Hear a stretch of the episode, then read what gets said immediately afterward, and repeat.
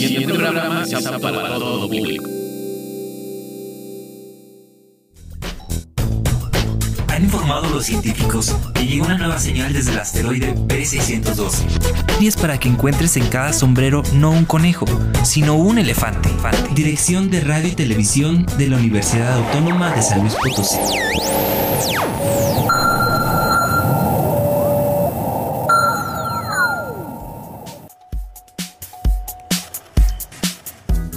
Hola a todos, bienvenidos a Letras Chiquitas, un espacio para hablar de cuentos, novelas, cómics y todo lo que opinamos de la literatura. Si bien has estado escuchando varias recomendaciones en torno a los videojuegos, esta última sobre Street Fighter que acababa de cumplir años, hoy me acompañan nuestros amigos de Cuadrante Gamer, en concreto de toda esta compañía, grupo de trabajo que se llama Gamespiration y les doy la bienvenida chicos, bienvenidos a Letras Chiquitas.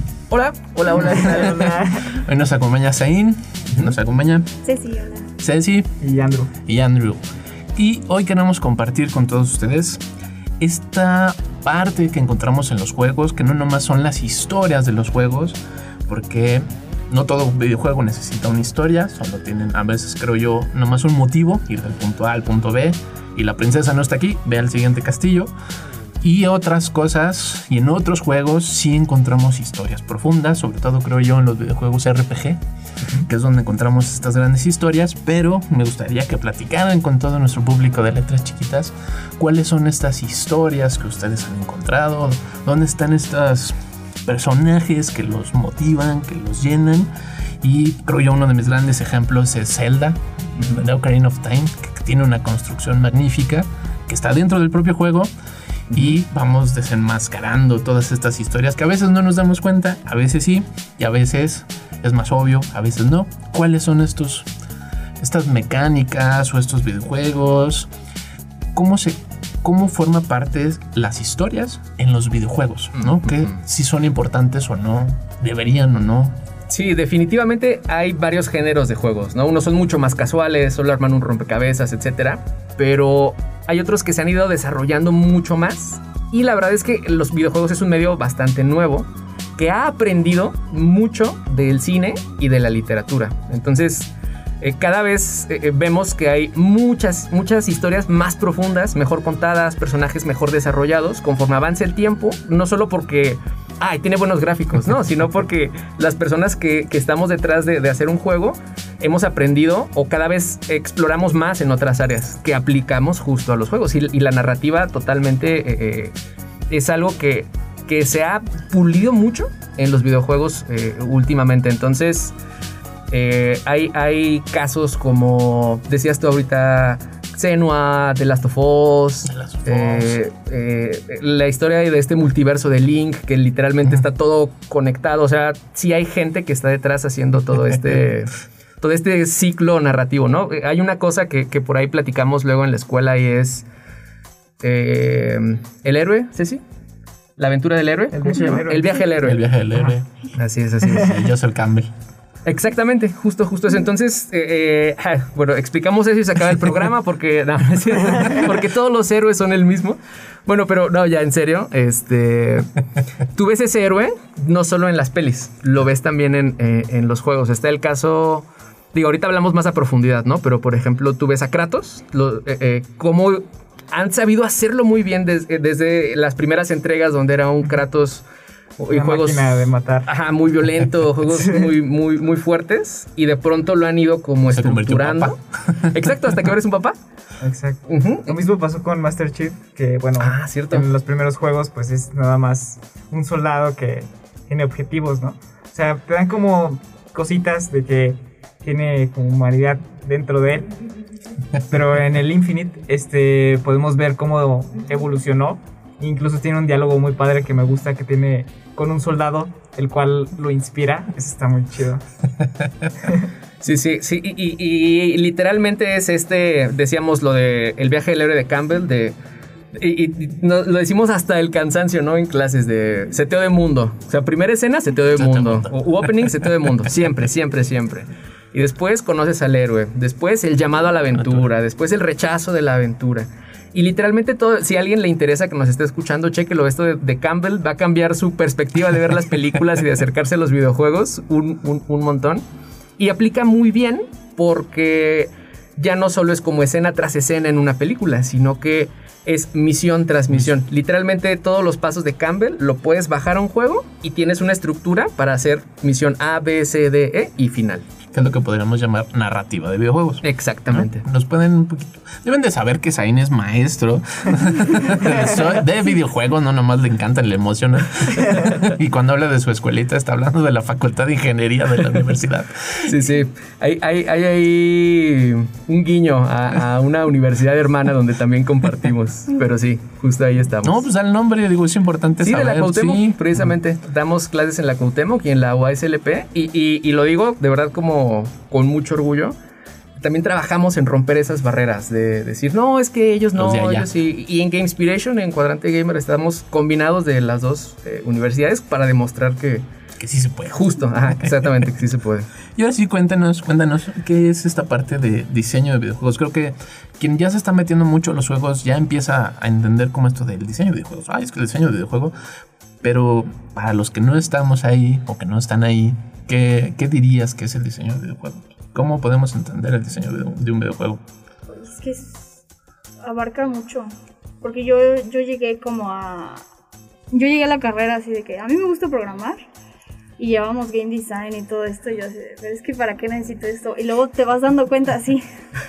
Ahí te da clases y dices, ah, no, sí es importante. Y luego narrativa me da mucho miedo porque yo las historias, la verdad es que para hacer historias y esas cosas soy muy mala.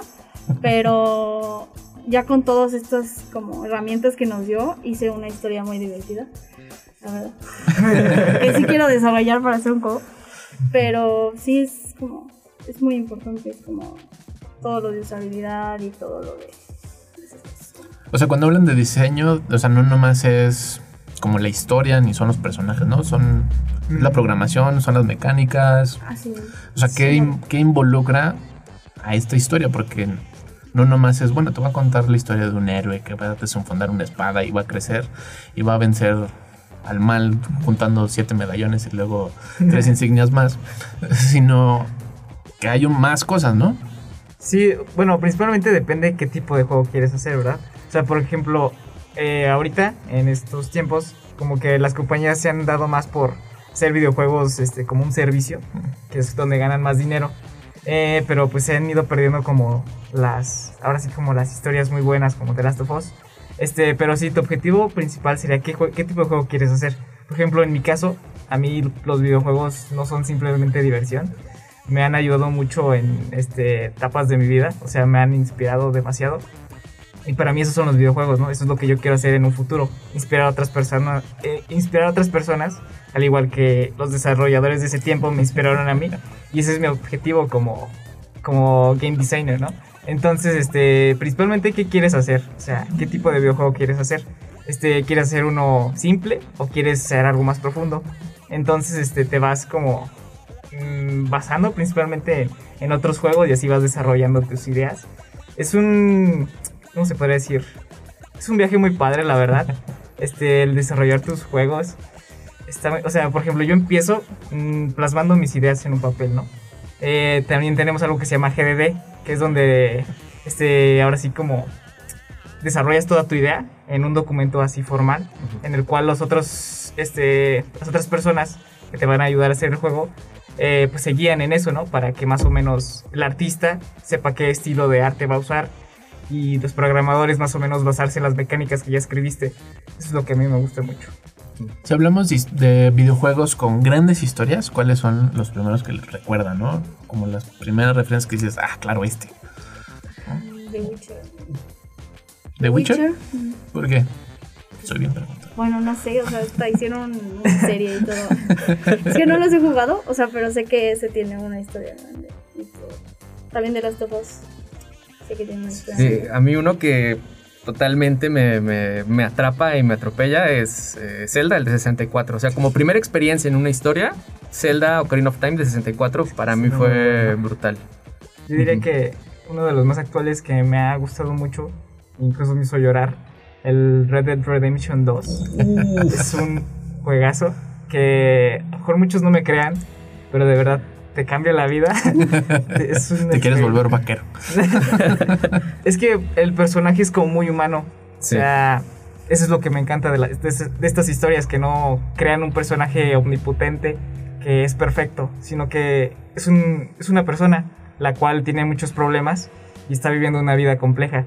Entonces es lo que a mí me gusta, ver el desarrollo del personaje y cómo, cómo es que va a acabar su historia, ¿no? Esto ha cambiado mucho, ¿no? En los videojuegos. Antes todos tenían super fuerzas, super saltaban, super algo. Y ahora no tienen nada de super. Creo que tienen problemas del común, por decirlo de cierta manera. ¿Sí ha, sí ha impactado todo esto a la forma de construir los videojuegos? ¿O solo es como parte de otro videojuego? No, sí, sí impacta un chorro porque, mm, por ejemplo, decíamos el primer Kratos, ¿no? O sea, son tus cuando estás hablando de game design, ¿no? O sea, tienes un personaje con tales características y en base a esas características es que empiezas a desarrollar mecánicas y en base a esas mecánicas empiezas a desarrollar niveles, como que todo está conectado. Entonces, cuando no tienes un personaje eh, omnipotente, pues tienes que ser más creativo. Y justo es donde echamos mano de, de la literatura. Porque al igual que las películas, tiendes a enganchar más con personajes con lo- en los que te ves reflejado, que tienen un problema, una debilidad, este, que tienen miedos, eh, cosas así. Que- que Quiero rescatar lo de, lo de Red Dead porque es algo muy padre. Y, y creo que los juegos lo han hecho muy bien. En, eh, otros medios también lo han explorado, pero justo en Red Dead juegas como el villano. Sí.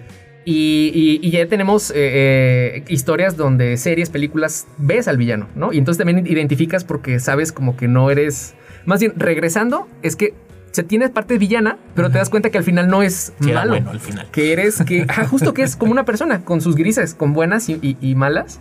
Y eso es lo que te hace de verdad súper querer a ese personaje. Pero de verdad, para mí una de las mejores narrativas y sobre todo explorando el ámbito del villano es Red Dead.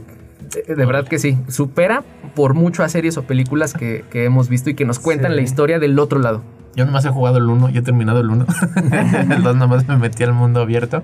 Sí. Pero sí, no, el, el uno, el cierre del 1 tiene toda una narrativa cinematográfica porque hasta cambia la música, Y filosófica. cambia el tono, este, los paisajes que vas recorriendo de la nieve a tratar de rescatar a la familia y spoiler si no lo han jugado.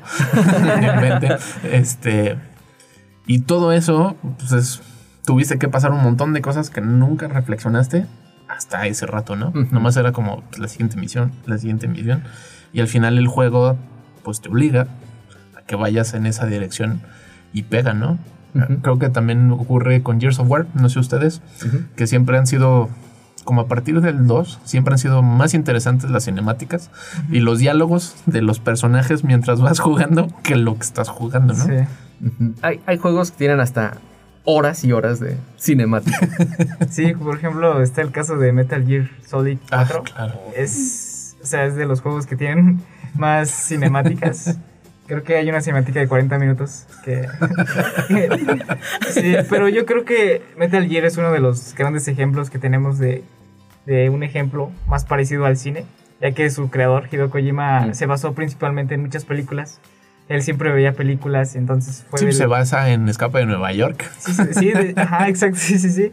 Entonces, esto está muy reflejado en el primer Metal Gear y así se fue hasta que pues, lo despidieron, ¿no? Pero, pero sí, Metal Gear es un gran ejemplo. Y también otro ejemplo que se me ocurre es el de Last of Us. Este, al momento de esto de que hablamos de narrativa, este, por ejemplo, pues aún así es un juego, ¿no? Entonces, me gusta mucho cómo The Last of Us representa, por ejemplo, cuando te enseña a disparar, este, eh, estás en- dentro de la narrativa, ¿no? Por ejemplo, hubo una explosión y te bajó la vida y eso se- y ahí puedes ver que esa es tu vida. Si- No te explican como tal el mensajito, ¿no? De esto es tu vida y así. Y eso, eso Que eso le pasó mucho a los videojuegos mucho tiempo, ¿no? El Sí. claro, en el hub, Sí, que es como toda la explicación de esto sirve para esto, sirve para esto, y estás como tan Sí. atiborrado de información que al final es como, Sí, como ¿y ahora qué hago, no? Muchos Ajá. stickers en la pantalla que Ajá. ni siquiera te dejan ver el... El propio videojuego. juego. ¿no? Sí. Entonces esto es lo padre de los videojuegos que, bueno, de los, por ejemplo, The Last of Us que te enseña esto mediante la narrativa y eso es muy padre y difícil de lograr, ¿verdad? Sí, yo creo que la construcción es complicada. Esto que decías de las cinemáticas, ahorita me recordé a Mortal Kombat 11, que su sistema de juego también es peleo 5 minutos y tengo 15 de historia y luego peleo otros 5 y luego tengo otros 15 de historia. Entonces, ¿dónde, ¿dónde podemos poner la raya, no? Porque tampoco mucha narrativa, mucha construcción de narrativa te va a dar un buen videojuego, ¿no? Es que, fíjate, creo Oh, sí. viene desde el game design, ¿no, Ceci? De estudiar al público. Sí, es que también puedes como, en vez de hacer tanta cinemática, lo puedes hacer como cutscenes, en donde puedes también dejar al jugador, o sea, estar jugando mientras pasa la, toda la historia. Entonces sí, siento que no se cansa tanto el jugador de que, ay, ya me cortaron otra vez. Sí, es como una cinemática interactiva. Ajá. Como ocurrió en Resident Evil 4. Mm, ¿O cuatro. no? Que vas corriendo con Leon Kennedy pensando, va Leon Kennedy corriendo y crees que es una cinemática, abandonas el control porque es una cinemática Ajá. y de pronto tienes que presionar una secuencia de los- botones porque si no muere el personaje. Sí, sí, como, "Ah". Sí, es una forma de como no separar al jugador de las cinemáticas, poniéndolos el Quick Time Quick Events. Time Event. Es como para que no separarlo de la emoción. ¿Mande? Es que nuestro público no ha estudiado videojuegos. Ah, perdón. Yo tampoco he estudiado Sí, videojuegos. Bueno, son, son eh, escenas donde tienes que pulsar botones Ok. rápido para que no se muera tu Sí, personaje. las hemos visto y sabemos, ¿no? Pero si nos dan Sí, el sí, nombre sí. es como, ¿y eso qué es? Sí, hay, por ejemplo, el final de, de Outlast. Digo, no vamos a decir el final, pero hay, hay un momento donde para ponerle mucho dramatismo, tú controlas al personaje, pero el personaje está tan herido que literalmente se va arrastrando. Pero es como la transición del. Es como la escena final de una peli, donde ves que estás a punto de morir y no sé qué, no, y que igual tiene que ver con Campbell. Pero tú sientes como el personaje está muy herido porque lo estás controlando. ¿Sí me explico? Y son dos minutos que te dan de, de experiencia. Sí, sí, ok. Entonces, como que es esa narrativa interactiva. Fíjate, me, me acuerdo, me gustaban mucho los libros donde eran historias como de ahora elijo la puerta izquierda, ve a la página 200 y entonces iba a la sala 200 y como que la historia se iba construyendo, ¿no? Y, y eso es como lo padre de, de los juegos, que estas decisiones las puedes tomar en tiempo, en tiempo real. La onda es que sí, para el equipo que está atrás haciendo la narrativa, literalmente tienes todo un mapa De ocho de posibles todas las exacto, de todas las combinaciones posibles y demás. Sí. Y hay, hay un, un último, bueno, no último, pero hay otro elemento donde luego le apostamos como al azar, que es la emergencia. Mm. Tú dejas mecánicas, ¿no? O sea, como, como en GTA, por ejemplo, ¿no? Que Ajá. Hay un coche, un autobús, un policía y un humano. Y entonces tú solo vas en bicicleta y la pura interacción hace que otras cosas se desaten y entonces empiezan a contar historias únicas que nunca nadie más va a, a repetir. Como puede ser muy bueno, puede que simplemente no pase nada, ¿no? Sí, pero para lograr eso, o sea, es muy complicado porque tienes que tener ese, o sea, todo tu sistema de mecánicas deben estar conectadas. Por ejemplo, está el ejemplo de, de Breath of the Wild, donde cuando llueve, pues se escuchan menos tus pasos, eh, pero luego también te afecta en la, en la hora de... eh, ¿Qué te puede afectar? No me acuerdo. Mm, bueno, O sea que la naturaleza o el ambiente modifica tu jugabilidad. Ajá, ¿no? o, el- o afecta Ajá. al personaje. de Entonces no a todos los jugadores les va a pasar lo mismo en ese momento. Ajá. O sea, por- y van a planear diferentes cosas de lograr su objetivo. y eso es lo que está padre en los videojuegos. Porque tú te sientes dentro, te sientes el personaje. sí, si te toca la suerte de que está lloviendo, puede que te caiga un rayo y cambia Ah, toda sí, tu aventura. el rayo, el rayo. Pero así todito, todito Sí. el juego puede cambiar para ti solo por eso. Y ya es una historia diferente. O sea, es, es curioso cómo el camino... eh, ah, porque sí hay juegos que dependiendo las decisiones hay final A, B, C, D, F y, y un montón. Pero el, el hecho de vivir la, la historia es algo en lo que se alimenta mucho. Y muchas veces no, no nos damos cuenta o a veces no le damos el tiempo al juego de volver a jugar y a ver, ahora voy a hacer esto, voy a hacer Sí. aquello. Y, y literal es descubrir un juego diferente al que jugaste la vez pasada. ¿no? Alguien, alguien que se la pasa muy bien y lo pasó en la primera y alguien que está sufriendo horrores porque no puede, aunque sea el mismo mundo, aunque sea el mismo nivel, por estas, estos cambios, este, pues que sí están programados, pero no son parte del juego, ¿no? O sea, como tal de no te voy a hacer batallar en, el- en este nivel porque está lloviendo, sino te tocó. Es algo Sí, que puede exacto. pasarte. Te cayó un rayo y te moriste. Sí, igual ahorita nos mencionabas Ceci una palabra que es agencia. Y es como igual que tanta chance le das al jugador de, de interactuar con el mundo. Porque igual puede ser eh, este cubo y ya, que solo pase. Pero a lo mejor puedes hacer que pueda interactuar con este, que, con este muro, que pueda rayar. O que deje huellas en el suelo, o que esas huellas hagan que otro personaje te persiga, etcétera. O sea, Esto sí. que nos encanta de romper todo en, Sí. en el Ajá. escenario. Sí. que te nos da esta De, como de cosa. hecho, esa es, otra, o sea, es otro tema. Por ejemplo, el diseño de niveles. Eh, los mismos niveles, por ejemplo, en Dark Souls, o bueno, sí, en Dark Souls, el mismo escenario te cuenta una historia, la cual el jugador pues, se va dando cuenta poco a poco. O sea, de que antes de que él existiera, el mundo ya estaba ahí. Entonces, eso es lo padre, como que te encuentras notas y así. Pero tampoco hay que abusar mucho de las notas, porque luego también los jugadores nunca los leen. Entonces, este, eso también puede abrumar un poquito al jugador. Pero también hay otros juegos donde no te dice nada. Por ejemplo, Little Nightmares. Ah, sí. Eh, Little Nightmares es un juego. Así, bueno, bueno, camina. Yo es- estuve como media hora en el cuadrito. O sea, yo así de, ¿a dónde me voy? Y así de que, ah, hay un pase por aquí. O sea, pero no sabía. Yo así de, ¿cómo me muevo? O sea, todo eso fue como poco a poco. Y también la historia en general. Como que yo no sabía ni qué estaba pasando. Yo de, pues voy caminando y que no me atrape. Sí, porque te cuentan una historia como de que te tienes que fijar en todo el escenario. O sea, aquí el peso cae en, en lo, en el diseño de nivel, ¿no? Porque los personajes no hablan. Entonces el mismo jugador como que va dándose una idea de lo que está ocurriendo en esa en ese escenario, ¿no? Eso, eso también es otra forma de contar historias. Que también me gusta mucho porque también le da como otro, otro sentido al videojuego. De que tú mismo interpretes estas cosas. Y pues sí. Es el- el- como el storytelling eh, eh, eh, muy visual, ¿no? Donde, o sea, eso de pronto es, ya no te cuento a través de textos, sino que sitúo a partir del diseño de nivel un letrero exactamente en el pasillo que yo sé que tú vas a salir a la derecha para que veas qué año es o en qué año sucedió tal cosa o cómo se llama la ciudad en la que estás. Y todo es muy, muy, muy visual. Eso totalmente es narrativa a través del diseño de, De nivel. ¿Cuáles son estos juegos a los que siempre regresan, no? ¿Cuáles son sus juegos favoritos de toda la vida? Aunque no tengan esta gran carga narrativa, porque a veces nos encanta solo divertirnos, destruir cosas. Sí, sí, sí. ¿Cuáles son estos juegos al que mejor puedan tener un mal día y dices, "Ah, aquí, ni me hablen porque me voy a perder jugando, jugando cuál? Podría ser Plants vs. Zombies. ¿Plants vs. Zombies? Plants vs. Es que es muy relajante. Sí. Este, ¿Por la musiquita? Sí. O Just Dance, pero ese no tiene nada que ver. No, porque no es un videojuego, está bien. Bailar. Sí, lo digo, es que, digo, se vale, ¿no? Tampoco todos los videojuegos deben de tener una gran carga de todo y super diseño y super narrativa y super personajes.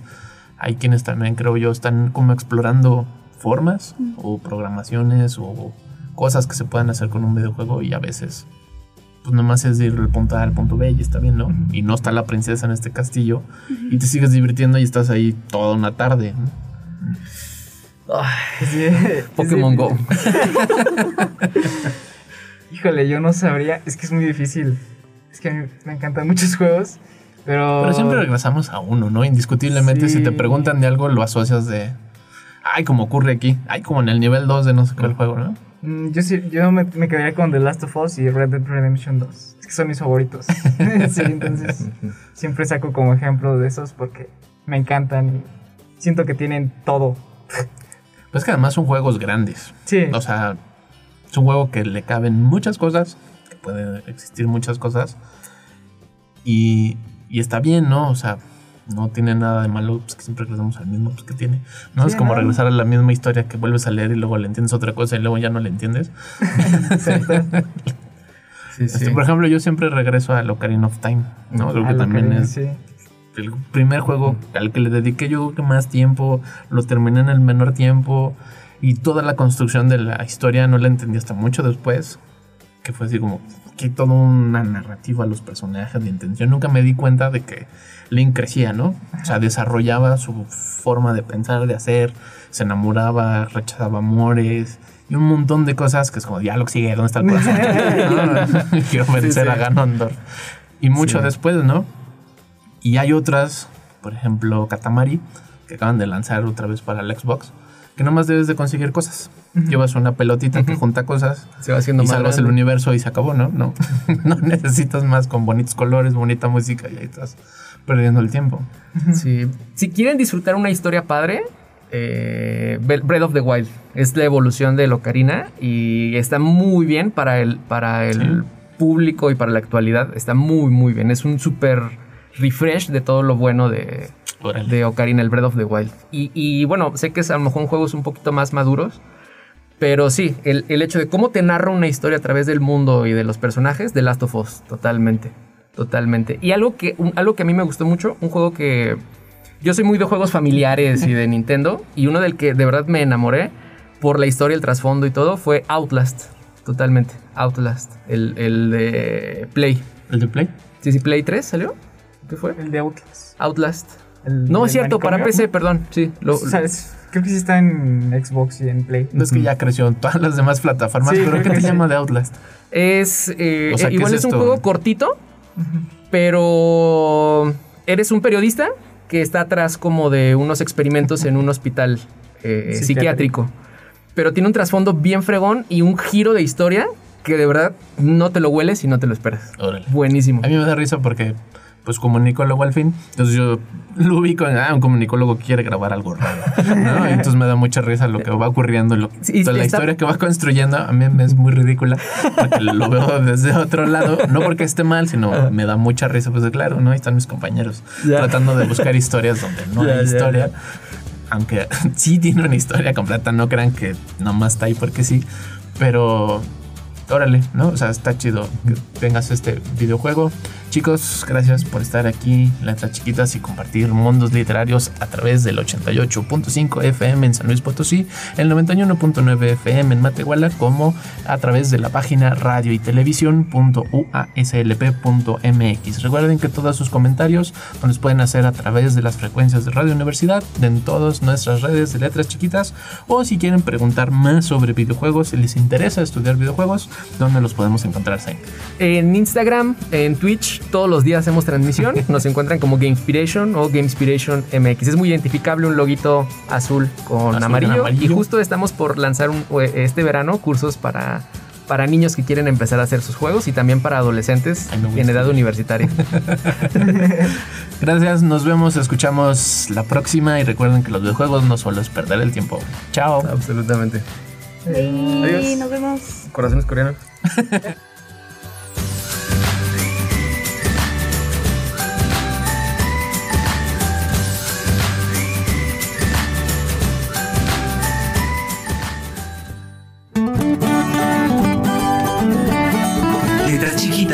Es un proyecto de la Dirección de Radio y Televisión dedicado a difundir la literatura y la escritura con un estilo muy especial.